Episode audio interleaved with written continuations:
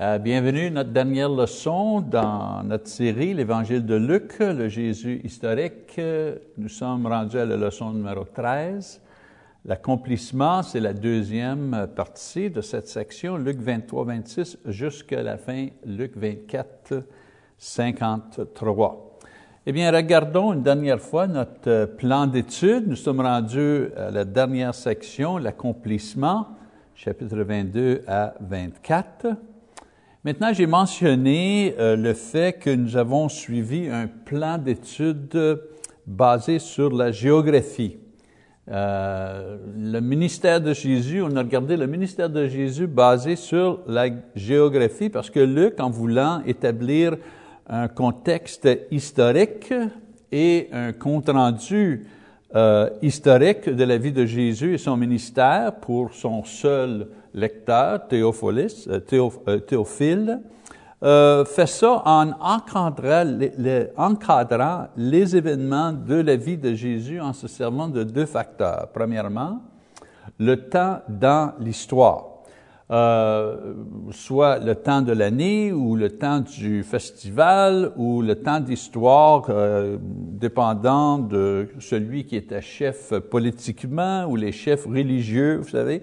Euh, il nous donne le nom des gouverneurs, il nous donne le nom des rois, des, hauts sacrificateurs, toutes sortes d'informations qu'on peut vérifier historiquement. Et il nous donne aussi le lieu où les événements ont pris place. Euh, donc, les différents incidents sont groupés, basés euh, sur le fait que Jésus était, vous savez, dans le nord. Sur toute l'information et toutes les choses qui se passaient lorsque Jésus était au nord du pays, euh, lorsque Jésus voyageait vers le sud, une fois rendu dans le sud. C'est toujours basé dans euh, le temps dans l'histoire et le lieu.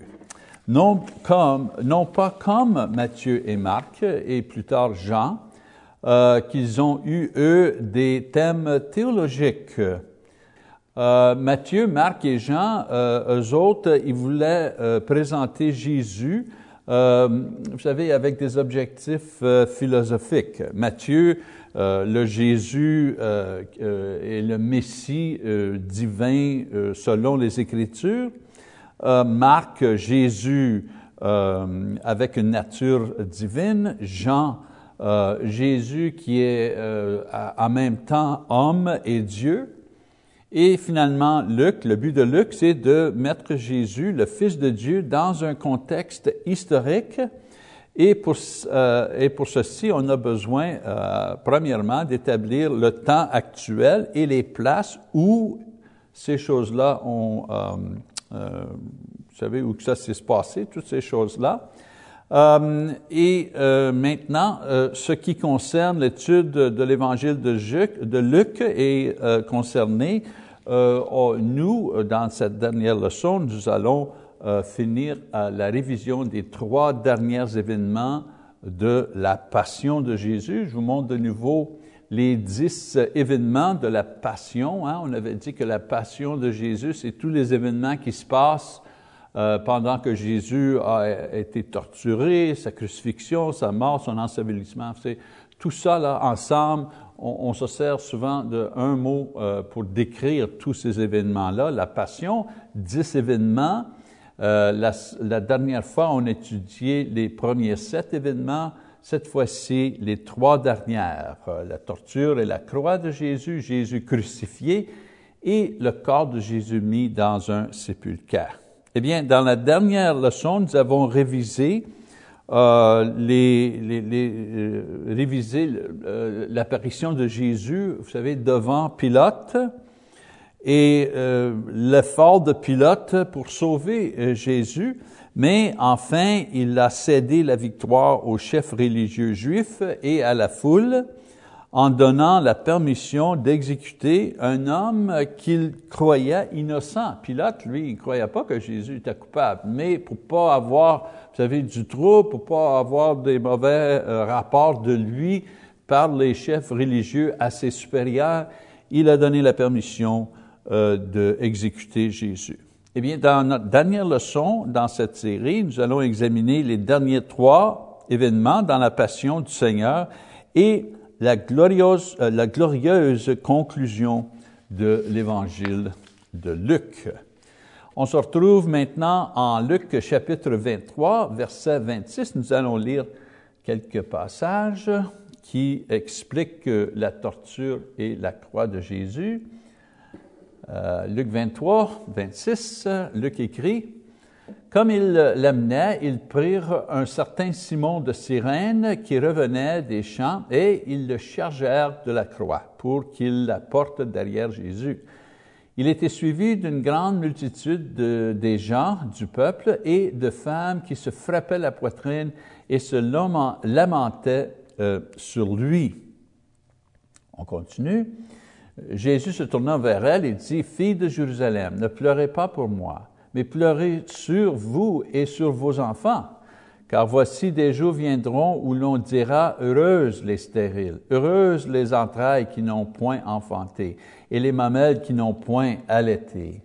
Alors ils se mettront à dire aux montagnes, Tombez sur nous, et aux collines, Couvrez-nous. Car s'ils l'ont fait ces choses du bois vert, qu'arrivera-t-il au bois sec? On conduisait en même temps deux malfaiteurs qui devaient être mis à mort avec Jésus. Bien, Luc ici ne mentionne pas la torture physique et psychologique que Jésus a subie aux mains euh, des soldats romains avant son exécution. Euh, Jésus a été affaibli énormément et on a mis euh, au service Simon, qui était un juif, et puis on l'a amené pour aider, porter la croix du Seigneur. Dans l'évangile de Marc, Marc, il mentionne le, les deux fils de ce Simon ici, là, euh, qui ont devenu des membres de l'Église assez importants euh, à euh, l'Église à Jérusalem. Maintenant, Luc mentionne les femmes qui pleuraient et qui lamentaient. Ça voulait dire qu'il exprimait la lamentation euh, euh, traditionnelle pour une personne qui était, qui était déjà mort. Jésus n'était pas mort encore, mais c'est tout, vous savez, il va être mort bientôt, là. Et puis, ils le lamentent et ils sont en deuil comme il, est comme il serait déjà mort. Et euh, jugeant par la réponse que Jésus donne à ces femmes-là, ce n'était pas ses disciples parce qu'il leur dit d'arrêter de, le lamenter et commencer la deuil pour eux-mêmes. Ceci est une euh, référence prophétique à la souffrance terrible et la destruction qui va prendre place dans l'année 70 euh, après Jésus, euh, euh, oui, 70 après Jésus, quand les Romains vont venir, ils vont détruire la ville de Jérusalem, le temple, ils vont tuer les citoyens. Quand Jésus parle du bois vert, il parle de sa vie à lui, sa vie sans péché. Et le bois sèche, c'est la nation juive dans sa culpabilité. Et en effet, ce qu'il dit, c'est que si c'est cela, si, c'est cela qui arrive à l'innocent, imagine ce qui va arriver à ceux qui, sont coupables. Luc mentionne les deux criminels, des, voleurs que Pilate a choisi d'exécuter avec Jésus, et ça, c'était tout simplement une démonstration de son mépris euh, pour euh, les Juifs. Vous savez, c'est une façon de dire, voilà, voilà ce que je pense de cette nation. Vous savez, euh, voici le roi des Juifs, ben, je vais crucifier deux malfaiteurs, un à côté de l'autre, vous savez, euh, du, roi des, Juifs. Eh bien, on continue la neuvième, événement, c'est la, euh, la, crucifixion de Jésus même. notez que la description de Luc de cet événement est composée tout simplement de réaction et non d'action. Luc, il décrit pas, vous savez, les soldats ont mis les clous, et puis, euh, vous savez, il y avait de la souffrance, il y avait le sang, il décrit rien de, l'action de la crucifixion. Il, décrit la réaction euh, des gens en voyant Jésus euh, crucifié. Lisons ensemble un passage en verset 33. Lorsqu'ils furent arrivés au lieu appelé crâne, ils le crucifirent là, ainsi que les deux malfaiteurs, l'un à la droite, l'autre à gauche. Donc, euh, ce, ce verset-là établit la scène d'une façon la plus, plus brève possible. Jésus est crucifié avec les deux voleurs à la droite et à la gauche. Ça se peut que Luc savait que son, son lecteur, Théophile, c'était un, gentil, lui. Et euh, probablement, il pensait que euh, Théophile était déjà familier, comme, comme grec, vous savez, comme gentil, il était déjà familier avec ce style d'exécution des Romains et n'avait pas besoin d'explication. Et maintenant, on, va regarder les différentes réactions à la crucifixion de Jésus que Luc décrit. En verset 34, il dit, euh, Jésus dit, Père, pardonne-leur car ils ne savaient euh, ce qu'ils font. Ils se partagèrent ses vêtements en tirant au sort. Sur la première réaction à la crucifixion de Jésus, c'est Jésus lui-même. Euh, Jésus va parler plusieurs fois, mais sa première réaction à tout ce qui s'est passé, c'est de plaider à Dieu pour la miséricorde et le pardon pour ceux qui l'ont mis sur la croix. Vous savez, Dieu a répondu cette prière parce que quelques semaines plus tard, Pierre et les apôtres euh, offraient le pardon de Dieu pour tous les péchés, euh, incluant ce péché, vous savez, d'avoir nié le Messie. Euh, Pierre offre le pardon à tout le monde. Et on se demande si euh, la journée de la Pentecôte, il y avait des mille de personnes qui écoutaient l'Évangile et l'offre de pardon.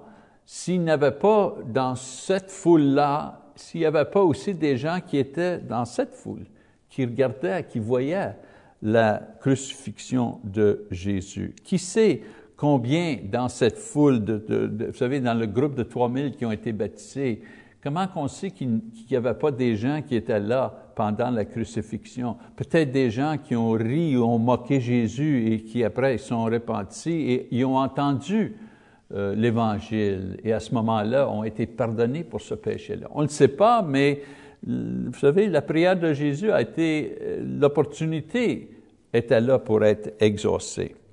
Ah, on mentionne aussi qu'on partageait ses vêtements. Les vêtements et l'argent, entre les cas, tous les articles euh, qui appartenait à celui qui était condamné euh, devenait automatiquement la propriété des, soldats euh, qui avaient la responsabilité de l'exécution. Donc, ils ont divisé son linge parmi eux. On, on continue avec euh, la, prochaine réaction, et ça, c'était la réaction du peuple. En verset 30, 35, Luc dit, le peuple se tenait là en regardait. Luc va mentionner la foule plusieurs fois un peu plus tard, mais pour maintenant, il dit tout simplement qu'ils étaient tranquilles. Maintenant euh, qu'ils voient le résultat horrible et la réalité euh, de ce qu'ils demandaient, euh, là qu'ils voient le, résultat de ce qu'ils demandaient avant devant euh, Pilate, et le résultat de l'exécution est là devant eux. Là. Ils voient Jésus crucifié. Là, personne parle. Vous savez? Personne parle. Je veux dire, pense, là, mettons-nous dans, dans l'esprit de ces gens-là, crucifiés devant eux et qui est après mourir et souffrir d'une douleur terrible. Ce n'est pas un meurtrier ou un voleur, mais c'est un enseignant, un rabbi qui vient de Galilée un juif comme eux qui a été exécuté devant eux par des païens. Tout d'un coup, tout ça, là, ça, vous savez, c'est un moment sobre pour les gens. Vous savez, l'excitation et tout ça, de la foule ensemble, euh, crucifix, tout ça, là, ça s'est passé. Là, on a juste, on a juste le résultat devant nous, là. Et on réalise qu'on a une partie de culpabilité dans cette chose-là. Et donc, euh, la, réaction du, culte, euh, du, peuple, c'est qu'il n'y a pas un mot. Tout est silencieux. La prochaine réaction que Luc décrit, la réaction des chefs religieux. On lit, les magistrats se moquaient de Jésus, disant, il a sauvé les autres, qu'il se sauve lui-même s'il est, euh, le Christ, l'élu de Dieu. celui qui parlait de, a parlé d'une façon cruelle. Ils moquaient un homme qui était mourant, qui souffrait. Euh, ces gens-là se servaient de la, crucifixion comme une preuve euh, que leur, euh, vous savez, leur réclamation que Jésus était un imposteur. L'idée, c'est un imposteur, c'est pas vraiment le Fils de Dieu. Regarde, là, il est sur la croix, il est après mourir. Comment le Fils de Dieu peut mourir? Euh, s'il est le Messie, le Christ de Dieu, ben, qui se sauve lui-même de cette euh, exécution. Le fait qu'il ne se sauve pas lui-même, le fait qu'il est, mourant et ne peut pas, vous savez, se sauver, euh, prouve que non seulement qu'il n'y a pas de pouvoir, mais prouve que tout ce qu'il a dit est pas vrai. Vous savez? Donc, le, blasphème ici est non seulement contre le Fils, mais aussi contre le Père, euh, parce que c'est le Père qui a envoyé le Fils. L'autre idée aussi, c'est que tous ceux qui ont cru Jésus, qui croyaient qu'il y avait le salut à travers lui, euh, ceux qui étaient ses disciples, bien les chefs religieux se moquaient, non seulement que celui qui est sur la croix n'a pas de pouvoir, tous ceux qui suivaient ce type-là n'ont pas de pouvoir non plus. les promesses, ces promesses à lui euh, valent absolument rien. C'est à ça qui était derrière leur, vous savez, leur, euh, leur, moquage du Seigneur. Prochain groupe sont les soldats, la réaction des soldats romains on lit un peu, verset 36, les soldats aussi se moquaient de lui, s'approchant et lui présentant du vinaigre. Ils disaient, si tu es le roi des Juifs, sauve-toi toi-même. Il y avait au-dessus de lui cette inscription, celui-ci est le roi des Juifs. Maintenant, les insultes des soldats étaient dirigées moins à Jésus comme individu et plus au peuple juif. Vous savez, si on est soldat euh, romain et nous sommes postés en Judée, qui n'était pas la meilleure, vous savez, c'était pas le meilleur devoir, ça, si on était un soldat romain. Cette place-là, Jérusalem, était loin de Rome, euh, loin de la civilisation. Ils étaient parmi un peuple difficile, dévoué à une religion qui, qui ne comprenait pas eux. Donc leur attitude était euh, on, vous défie de descendre de cette croix. L'idée, c'est que tu descends de cette croix, on, va te remettre sur cette croix. C'est ça l'idée.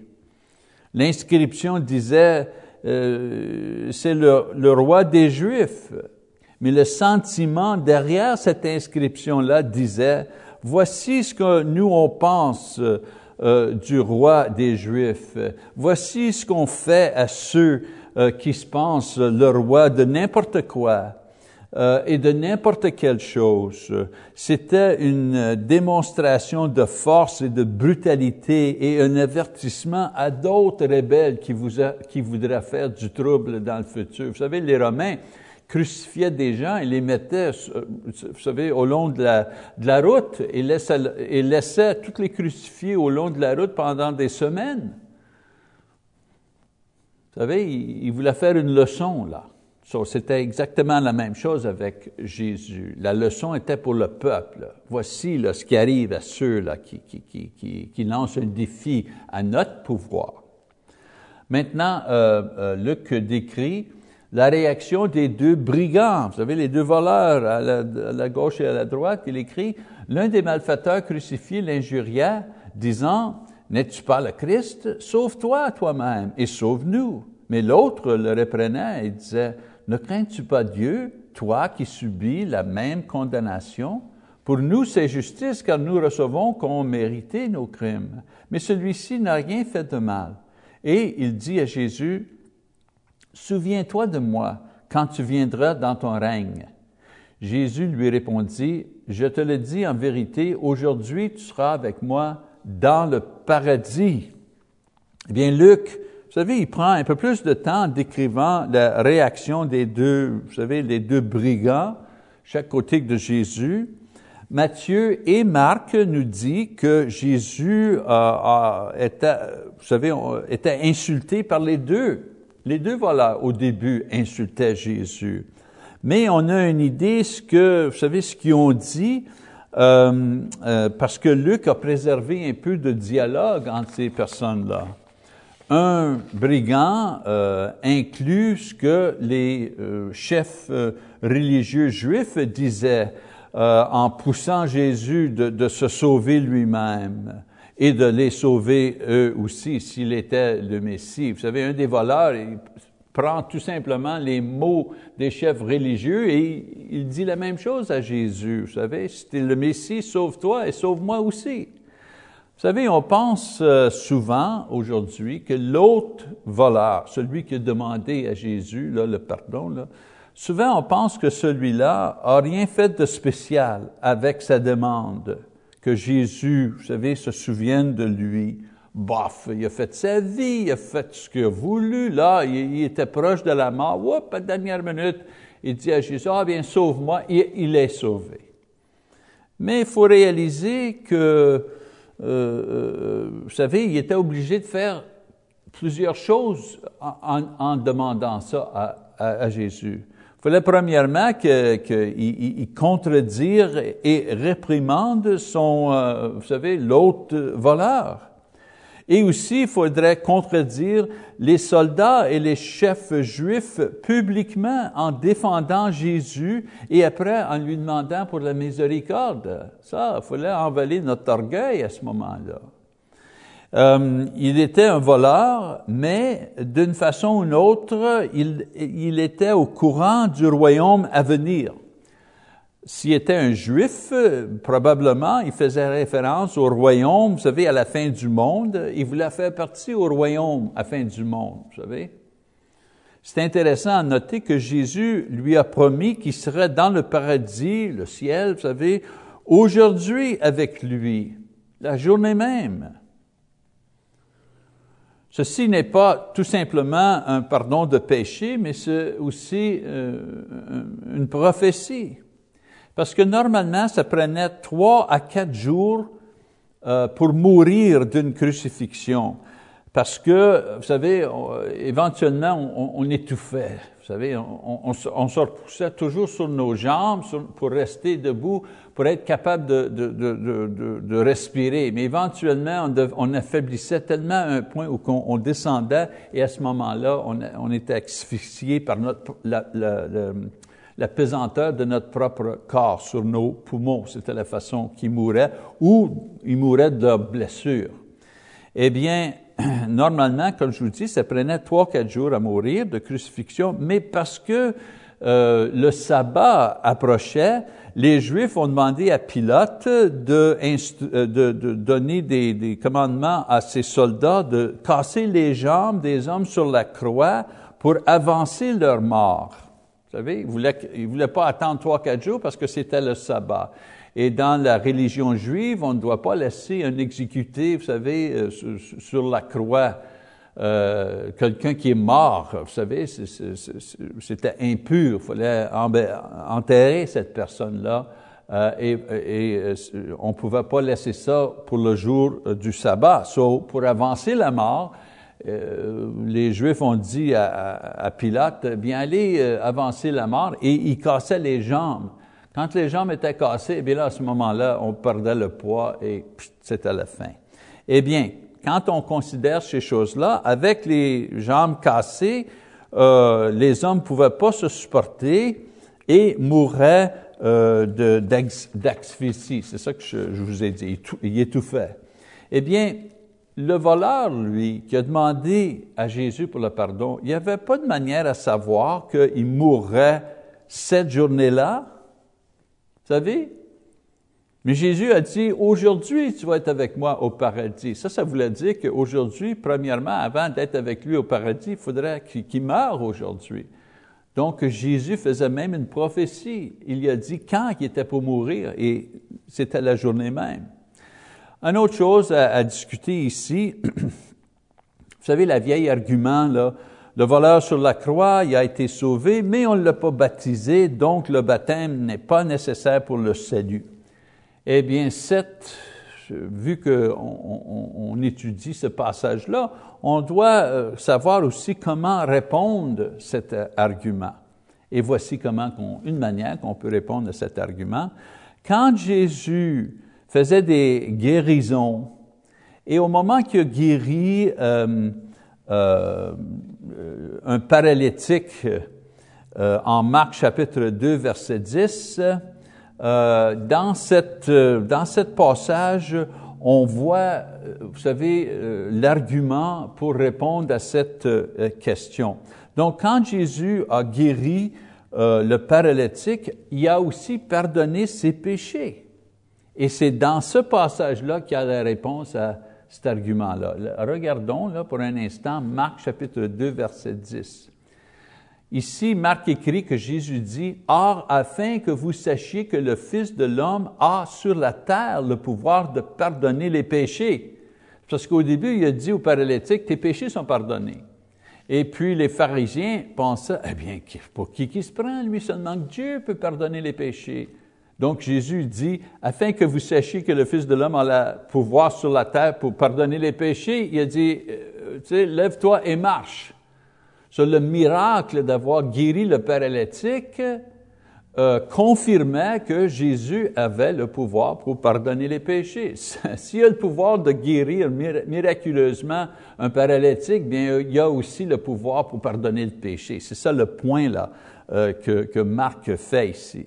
Eh bien, euh, le point que nous on fait euh, pour répondre à l'argument, le, le voleur n'a pas été baptisé, Tant que Jésus était parmi nous ici sur la terre, euh, il avait le droit et le pouvoir de pardonner le péché des gens tout simplement avec l'exercice de sa volonté. Si Jésus disait tes, péchés sont pardonnés, ses péchés sont pardonnés. Pourquoi? Parce que Jésus est le Fils de Dieu. Il a le droit de pardonner de la façon qu'il veut. Et dans le passage de Marc, c'est ça qu'il fait pour le paralytique. Et ici, dans Luc, c'est la même chose qu'il fait pour le euh, brigand, pour le voleur. sa volonté est qu'il va pardonner cette personne-là. Maintenant, après sa résurrection et juste avant son ascension au ciel, il a laissé à ses apôtres des instructions concernant le salut, lorsqu'il ne serait plus sur la terre en forme humaine. en autant qu'il était sur la terre en forme humaine, il avait le droit et le pouvoir de pardonner le péché de n'importe qui, tout simplement avec l'exercice de sa volonté. Mais une fois qu'il n'est plus avec nous, c'est quoi qu'il dit aux apôtres? Comment qu'on va être pardonné? Eh bien, on lit Matthieu 28, euh, Jésus s'étant approché, leur parlant ainsi, tout pouvoir m'a été donné dans le ciel et la terre. OK? Ça, ça veut dire qu'il y a tout pouvoir pour pardonner, pour guérir, pour tout faire. Maintenant, il dit aux apôtres, allez, faites de toutes les nations des disciples, les baptisant au nom du Père, du Fils et du Saint-Esprit. Un autre passage, Marc chapitre 16, versets 15 et 16. Puis il leur dit aux apôtres, allez par tout le monde et prêchez la bonne nouvelle à toute la création. Celui qui croira et qui sera baptisé sera sauvé, mais celui qui ne croira pas sera condamné. Un troisième passage. Là, ces deux passages-là, c'est quand Jésus était encore sur la terre, juste avant son ascension au ciel, il donne des dernières instructions à ses apôtres. Pourquoi? Mais comment faire des disciples? Quoi faire pour faire le pardon des péchés? Bien, il faut croire en Jésus, il faut être baptisé. OK, là, Jésus, il a son ascension et les apôtres maintenant, la journée du Pentecôte, Pierre prêche le premier sermon après l'ascension de Jésus. Il prêche euh, la vie, euh, la croix de Jésus, sa résurrection, qu'ils ont tous, tous les apôtres ont été témoins, témoins de ces choses. Et lorsque les gens disent, hé, frère, qu'est-ce qu'on doit faire? Qu'est-ce qu'on doit faire pour quoi? Ben, qu'est-ce qu'on doit faire pour être sauvé, pour être pardonné? Et voici la réponse que Pierre donne. Pierre leur dit, repentez-vous et que chacun de vous soit baptisé au nom de Jésus-Christ pour le pardon de vos péchés et vous recevrez le don du Saint-Esprit. Donc, le dernier acte de son ministère parmi les hommes sur la terre, c'est quoi? c'est euh, de donner euh, à, vous savez, le voleur à côté de lui, de donner à cet homme-là l'espoir du salut en lui pardonnant ses péchés. C'est ça qu'il fait. Jusqu'à la fin, Jésus est là pour convertir un autre âme. Un autre âme. Même sur la croix, il continue à faire son ministère. Eh bien, euh, on, on, parlait maintenant de la réaction de différents gens. On est rendu dans cette étude la réaction du centurion. On lit Luc 23. Il était déjà environ la sixième heure et il, a, euh, il eut des ténèbres sur toute la terre jusqu'à la neuvième heure. Le soleil s'obscurcit et le voile du temple se déchirait par euh, milieu par le milieu.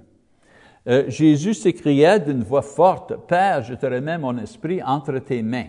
Et en disant ces paroles, il expira. Le centenier, voyant ce qui était arrivé, glorifia Dieu et dit, certainement cet homme était juste. Luc décrit seulement deux des signes qui auront lieu à la mort de Jésus. Premièrement, euh, la noirceur des ténèbres pendant trois heures. Euh, C'était un signe de jugement divin pour ce qui venait juste d'arriver, l'exécution du Fils de Dieu, la lumière du monde. L'autre signe, c'est euh, la voile du temple s'est déchirée. Il faut expliquer un peu ici. À l'intérieur du temple, il y avait un... Euh, une seconde, je vous donne une image, voilà. À l'intérieur du temple, il y avait un, voile qui, a, qui séparait euh, euh, le lieu très saint avec l'autre pièce, le lieu saint. Euh, L'arche de l'alliance était à l'intérieur du lieu très saint où que le haut sacrificateur pouvait entrer seulement une fois par année pour offrir un sacrifice pour le pardon des péchés du peuple. Donc, il allait une fois par année, il faisait un, sacrifice pour ses péchés et après, il faisait un sacrifice pour le péché de tout le peuple. Maintenant, la signification de, vous savez que, cette chose-là, le, le, voile a été déchiré là, c'est que maintenant, il n'y aura plus de restrictions au trône de la grâce. Euh, dans le lieu très saint, l'homme s'approchait à Dieu euh, et, l'homme s'approchait à Dieu maintenant et était libre d'aller devant Dieu. Il n'avait plus besoin de médiateur comme les prêtres. Les prêtres, juste le haut sacrificateur, et juste une fois par année, pouvaient aller dans le très saint lieu. L'arche était là, ça, ça représentait Dieu, l'homme devant Dieu. Mais lorsque le, le voile a été déchiré, le, symbole ici, c'est que maintenant, tout le monde peut aller euh, euh, dans le très saint lieu. Ça veut dire, tout le monde peut maintenant euh, s'approcher devant Dieu. On n'a plus besoin maintenant de le haut sacrificateur, et tout, ce qui tournait autour, autour de tout ça. Maintenant, le chemin était ouvert et acceptable pour tout le monde et pouvait aller devant Dieu chaque jour. En Matthieu 27, 50 à 53, Matthieu note qu'il y avait aussi un tremblement de terre et après sa résurrection, beaucoup de croyants ont été ressuscités d'entre les morts euh, et ont apparu à différentes personnes à Jérusalem.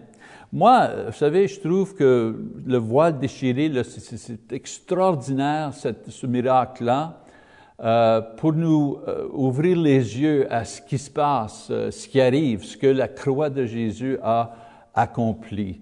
Vous savez, le système sacrificatoire juif était complexe, compliqué seulement un certain tribu et, et, seulement certaines personnes dans ce tribu et parmi ces certaines personnes-là, seulement une personne pouvait euh, euh, être digne d'aller dans le, le, le, lieu très saint et là seulement qu'une fois par année. Ça, là, ça, ça disait au peuple, on ne peut pas aller devant Dieu. On n'est pas digne d'aller devant Dieu. Même le meilleur parmi nous a juste le droit, une fois par année, d'aller devant Dieu et pas sans son sacrifice personnel pour lui-même avant d'offrir un sacrifice.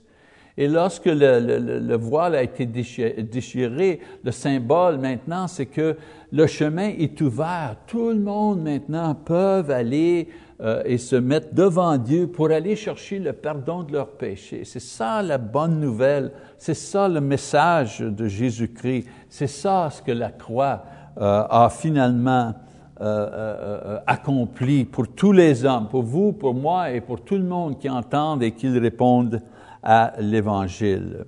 Maintenant, on retourne à Luc. Luc nous dit qu'après euh, témoigner cette scène, le centurien en charge de l'exécution est lui-même converti. Marc, dans son évangile, cite cette personne-là euh, en disant, vraiment, cet homme était le Fils de Dieu. Marc, chapitre 15, verset 39. Et voilà, une autre conversion, même avec sa mort, Jésus amène une autre personne au salut. Donc les Juifs étaient silencieux, les chefs religieux étaient cruels et moquaient, euh, mais la crucifixion de Jésus a amené deux autres âmes euh, au salut. Euh, le voleur qui est mort à côté de Jésus et le centurion qui a exécuté les deux voleurs et Jésus. Maintenant, un autre groupe, la réaction de la foule juive en Luc 23, 48. Et tous ceux qui assistaient en foule à ce spectacle, après avoir vu ce qui était arrivé, s'en retournèrent, se frappant la poitrine.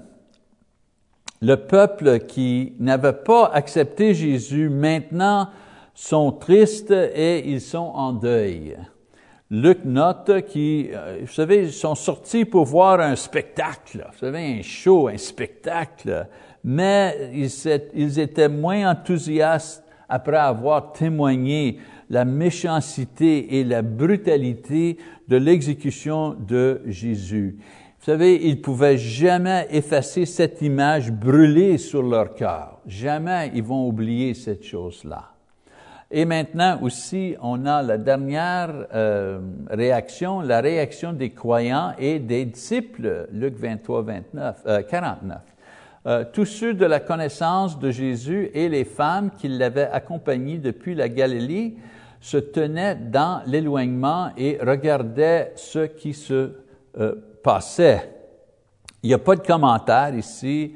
Euh, Luc décrit pas leurs sentiments, leurs pensées, seulement qu'ils étaient témoins de la mort euh, de Jésus. On note aussi que Luc nous, nous inclut, pas aussi ni les noms ou la référence à aucun apôtre ici. C'est juste en général. Les, disciples étaient là. On n'a pas de nom, on n'a pas de dialogue, aucune chose.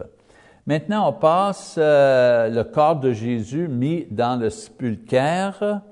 Euh, Luc 23, 50 à 56. Encore, Luc mentionne seulement que Joseph d'Arimathée, euh, euh pardon, un, membre du sang Édrin, mais un membre qui n'avait pas, euh, qui n'était pas d'accord avec l'accusation de Jésus, euh, mais était celui qui l'enterrait, et il fait référence euh, aux femmes euh, qui notaient bien la place de, de, de, de vous savez, du, du sépulcre où Jésus repose. Euh, et euh, ils ont des plans pour retourner à cette place, pour finir la préparation de son corps, euh, vous savez, pour être dans le sépulcre, dans le sépulcre, pardon. Mais ils ne pouvaient rien faire dans le moment parce que c'était le sabbat, le sabbat arrivait. Luc avait, peut-être il donne très peu d'informations ici au sujet des coutumes juives pour enterrer quelqu'un, parce que son lecteur, c'est un, c'est un grec, c'est, un gentil avec peut-être très peu d'intérêt pour savoir ces sortes de, choses-là, ces sortes de détails. Maintenant, on passe à la résurrection de Jésus en chapitre 24. Luc écrit, le premier jour de la semaine, elles se rendirent au sépulcre de grand matin, portant les aromates qu'elles avaient préparés. Elles trouvèrent que la pierre avait été roulée de devant le sépulcre. Et étant entrées, elles ne trouvèrent pas le corps du Seigneur Jésus. Comme elles ne savaient que penser de cela, voici deux hommes leur apparus en habits euh, resplendissants. Saisie de frayeur, elles baisèrent le visage contre, contre terre, mais ils leur dirent, Pourquoi cherchez-vous parmi les morts celui qui est vivant? Il n'est point ici, mais il est ressuscité. Souvenez-vous de quelle manière il vous a parlé lorsqu'il était encore en Galilée, et qu'il disait, Il faut que le Fils de l'homme soit livré entre les mains des pécheurs, qu'il soit crucifié et qu'il ressuscite le troisième jour. Et elles se ressouvinrent des paroles de Jésus. À leur retour du sepulcre, elles annoncèrent toutes ces choses aux onze et à tous les autres. Celles qui dirent ces choses aux apôtres étaient Marie de Magdala, Jeanne, Marie, mère de Jacques, et les autres qui étaient avec elle. Ils tinrent ces discours pour des rêveries, et ils ne crurent pas ces femmes. Mais Pierre se leva et courut au sépulcre. S'étant baissé, il ne vit que les lignes qui étaient à terre, les linges, pardon, qui étaient à terre. Puis il s'en allait chez lui dans l'étonnement de ce qui était arrivé. Eh bien, il y a beaucoup de, vieilles, euh, vous savez, de vieilles images, je vous en montre une ici, beaucoup de vieilles images, euh, vous savez, qui démontrent la, résurrection de Jésus. Et on montre les soldats, vous voyez ici les soldats là qui ont peur, puis ils tombent à terre, l'ange est là, l'ange ouvre le sépulcre, Jésus sort, les, vous savez, les gens, les soldats tombent à terre. Mais ça, ça, ça fait une belle image, mais c'est pas réalistique, ça, c'est pas historique, c'est pas comme ça que ça s'est passé. Euh, un, autre, euh, un autre, euh, je vous donne une autre image. Voici les anges euh, ôtent la pierre et pour permettre Jésus de sortir. Encore, c'est sincère, je suis certain de ça, mais c'est pas exact bibliquement. Voici la séquence, vous savez, de la résurrection de Jésus. Premièrement, Jésus ressuscite sans témoin. De bonne heure, le dimanche matin, Jésus ressuscite et n'est plus dans la tombe. Personne est au courant. Euh, aucun des évangélistes décrit cette chose-là. La seule chose qui arrive après, il décrit seulement que les choses qui ont arrivé après sa résurrection pour prouver que cette chose aura lieu. Deuxième chose, euh, il y avait un tremblement de terre qui arrivait en même temps de la descente d'un ange euh, qui a ôté la pierre euh, qui couvrait le tombe pour montrer que le tombe était déjà vide. Pas pour, pas pour permettre Jésus euh, de sortir. Jésus a sorti, vous savez, Jésus apparaît et disparaît parmi les apôtres. Donc, il n'y avait pas besoin d'un ange pour rouler la pierre. Il a parti, il n'était plus là. L'ange a roulé la pierre pour démontrer que Jésus n'était plus dans la tombe. OK? Euh, troisièmement, les soldats évanouis. Vous savez, ils perdent connaissance. C'est pas à la vue de Jésus qu'ils perdent connaissance. Le tremblement de terre, la vision de l'ange peut-être, c'est là qu'ils tombent en connaissance. Prochaine chose, les femmes arrivent et ils trouvent le tombe, le, tombe, le sépulcre vide.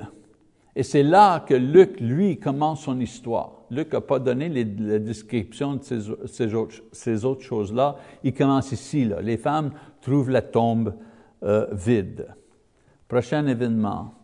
Euh, les anges parlent aux femmes. Luc ajoute qu'il y avait deux anges qui confirment que Jésus a parlé de sa résurrection euh, et à ce point-là, ils disent aux femmes d'aller dire, euh, d'aller, vous savez, déclarer cette chose-là aux apôtres et leur dire et expliquer ce qu'ils ont vu avec leurs propres yeux. Prochaine chose. Luc euh, nous dit qu'il y a, vous savez, incrédulité parmi les apôtres, mais malgré ça, Pierre et Jean, vous savez, vont au tombeau parce qu'ils veulent voir pour eux-mêmes. Après que ces événements ont lieu, les, les, écrivains des évangiles et Paul aussi décrit plusieurs apparences de, Jésus après sa résurrection. Quelques-unes, on mentionne ici Marie de Magdala en Marc chapitre 16, verset 9 et Jean chapitre 20, 11 à 18. Euh, les autres femmes en Matthieu 28, 8 à 10, euh, il est apparu à Pierre, Luc 24, verset 34, et deux disciples sur le chemin euh, d'Emmaüs, pardon, Marc chapitre 16, 12 et 13, et Luc 24, 13 à 35. Maintenant, on ne sait plus où se trouve la ville d'Emmaüs, euh, mais on sait que c'était environ 8 ou 9 kilomètres de Jérusalem. On connaît l'histoire, Luc décrit, deux disciples sont en chemin, s'en retournent à la maison après qu'ils ont vu ce qui s'est passé à Jérusalem. Et euh, lorsqu'ils sont en chemin, Jésus se joigne euh, à eux, euh, mais ils, ne reconnaissent pas le Seigneur. en parlant avec lui, il, lui dit que il espérait peut-être que Jésus a été le Messie, mais maintenant qu'on l'a tué, ils sont moins sûrs que c'était lui le Messie. Il espérait que le Messie sera comme David, vous savez, un grand, un roi, vous savez, un roi militaire. C'était l'idée des Juifs à l'époque. Mais dans l'Ancien Testament, surtout dans le, prophète Ésaïe, chapitre 53, 1 à 12, le prophète, lui, présentait un Messie comme une figure de souffrance, comme une personne qui, rendrait service aux autres. Euh, beaucoup de Juifs aujourd'hui voient ça comme la personnification de leur propre nation. Autrement dit, il y a certains Juifs aujourd'hui, si on leur demande, ben, c'est qui le, qui le Messie juif? Ils vont répondre que le Messie juif, c'est pas une personne, c'est la nation juive elle-même. C'est elle qui est le Messie du monde. À travers elle, Dieu va bénir tout le monde. C'est une pensée qu'ils ont. Maintenant, Jésus explique à ses deux disciples que le Messie euh, était pour avoir deux profils, si on dit. Vous savez, deux profils. Premièrement, il serait un homme de souffrance et de servitude. Jésus, la souffrance de Jésus n'était pas une défaite ou une erreur, mais l'accomplissement de la mission du, euh, du Messie selon le prophète Ésaïe. Et l'autre profil, le sauveur glorieux. Euh, David a, euh, euh, a, détruit les, les ennemis d'Israël, eh bien Jésus, avec sa mort et sa résurrection, lui aussi a vaincu l'ennemi de l'homme, pas juste l'ennemi d'Israël, mais l'ennemi de l'homme, et ça c'était la mort. Il était comme David, David qui était un roi qui a, vous savez, gagné la victoire sur d'autres nations. Jésus, c'était un roi aussi, et la victoire qu'il a gagnée, c'était pas sur des nations, mais c'était sur le diable même et sur la mort. Lorsqu'il commençait à faire noir, euh, Jésus a décidé, ou, on a invité Jésus de venir dans leur maison pour partager un repas. Et lorsqu'il cassait le pain et bénissait le pain euh, en mangeant, Luc écrit que leurs yeux étaient ouverts et ils ont reconnu Jésus et à ce point-là, Jésus a disparu parmi eux. Luc euh, décrit que ces deux hommes-là étaient joyeux et même la soirée même, ils ont retourné à, Jérusalem pour annoncer ce qu'ils ont vu euh, aux apôtres. Euh, maintenant, euh, une autre apparition, c'est aux apôtres et les disciples, justement, d'Emmaüs. Euh, les apôtres, les disciples d'Emmaüs et d'autres disciples sont tous ensemble, euh, chapitre 24, 36 à 49. Luc euh, joint, vous savez, l'apparition de Jésus à ces deux disciples-là, à sa prochaine apparition à les, à les apôtres et aussi, ces mêmes deux disciples-là, ils sont rendus à Jérusalem pour annoncer, vous savez, ce qu'ils ont vu aux apôtres, et le temps qu'ils étaient avec les apôtres, Jésus apparaît à tout le monde en même temps. Euh, ça vaut la peine de lire verset 36. Tandis qu'il parlait de la sorte, lui-même se présentait au milieu d'eux et leur dit, La paix soit avec vous. Saisi de frayeur et d'épouvante, ils croyaient voir un esprit, mais il leur dit, Pourquoi êtes-vous troublés et pourquoi pareille pensée euh, s'élevant-elle dans vos cœurs? Voyez mes mains et mes pieds, c'est bien moi. Touchez-moi et voyez, un esprit n'a ni chair ni eau, comme vous voyez que j'ai. Et en disant cela, il leur montra ses mains et ses pieds. Comme dans leur joie, ils ne croyaient point encore et qu'il était dans l'étonnement, il leur dit, Avez-vous ici quelque chose à manger? Ils lui présentèrent du poisson rôti et un rayon de miel. Il en prit et, et il mangeait devant, euh, devant eux. Donc, on voit ici le Seigneur confirme le témoignage de ces deux euh, de ces deux hommes-là, et aussi des femmes qui l'ont vu, euh, par, parce que maintenant, il, apparaît aux apôtres même lorsqu'ils sont ensemble. Et, c'est, on, et on apprend de l'évangile de Marc et Jean que seulement Thomas n'était pas, n'était pas là à ce moment-là. En versets 44 à 49, Jésus fournit pour les apôtres de l'enseignement et de l'information euh, qu'il avait donné aux deux disciples d'Emmaüs. Euh, Luc fournit aussi un, sommaire de la grande commission euh, qui a été élaboré en Matthieu 28, 18 et 20 et Marc chapitre 16, 16 et 18. Euh, à cette apparition, Luc établit une connexion pour la prochaine lettre qu'il va écrire à Théophile, qu'on appelle les Actes des Apôtres, et il fait cette connexion en euh, donnant une instruction aux apôtres de rester à Jérusalem jusqu'à temps qu'ils reçoivent du pouvoir d'en haut. Luc n'explique euh, pas aucune autre chose et il laisse son lecteur impatient pour voir ce qui va se passer dans le futur. Il y avait d'autres apparitions par Jésus, mais ils ne sont pas, euh, vous savez, décrits dans l'évangile de Luc, et je vais juste tout simplement vous donner la liste ici. Là. Il y a aussi Thomas en Jean chapitre 20, les apôtres quand ils sont en Galilée, Matthieu 28, 18 à 20, Marc chapitre 16, 16 à 20, aussi les apôtres à la mer, le temps que Pierre, vous savez, faisait était à la pêche, ça c'est Jean chapitre 1, verset 1 à 25. Et là, il y a des apparitions non évangéliques, veut dire que ne sont pas décrites par les quatre évangiles, mais en, autre place. Les 500 disciples, euh, quand ils étaient ensemble, Jacques, le frère euh, terrestre de Jésus, et Paul, l'apôtre Paul, après son ascension, euh, Jésus a apparu euh, à Paul. Et numéro 10, les apôtres à l'ascension.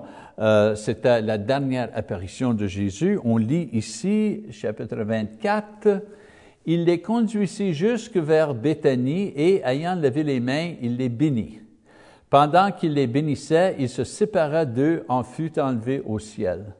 Pour eux, après l'avoir adoré, ils retournèrent à Jérusalem avec une grande joie et ils étaient continuellement dans le temple louant et bénissant Dieu. Euh, à la fin. Luc ici, euh, comme il a fait à travers tout son évangile, mentionne la place exacte où que Jésus, vous savez, a eu son ascension au ciel, en Béthanie, on se souvient, Béthanie, hein, Marie, Marthe, vivaient là, on a montré une image de cette, la route qui mène à cette ville, juste quelques kilomètres de Jérusalem. Leur attitude, euh, quand le Seigneur était parti, vous savez, avant, était de retourner à leur famille, retourner à leur travail. Vous savez, quand Jésus a retrouvé Pierre et les autres euh, qui étaient à la pêche, euh, découragés, ça c'est après sa résurrection.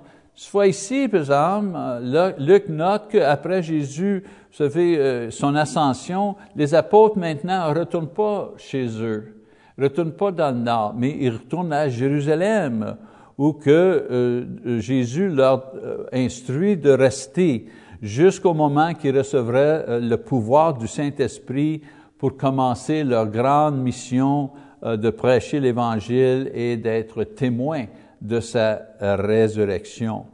De cette façon, Luc ferme son récit de la vie de Jésus, sa résurrection et son ascension, et il établit la scène pour l'histoire des apôtres, euh, surtout Pierre et Paul, euh, et le, ministère de ces deux apôtres-là à travers le pouvoir du Saint-Esprit et comment eux et les autres ont établi l'Église que 2000 ans plus tard, nous sommes membres aujourd'hui.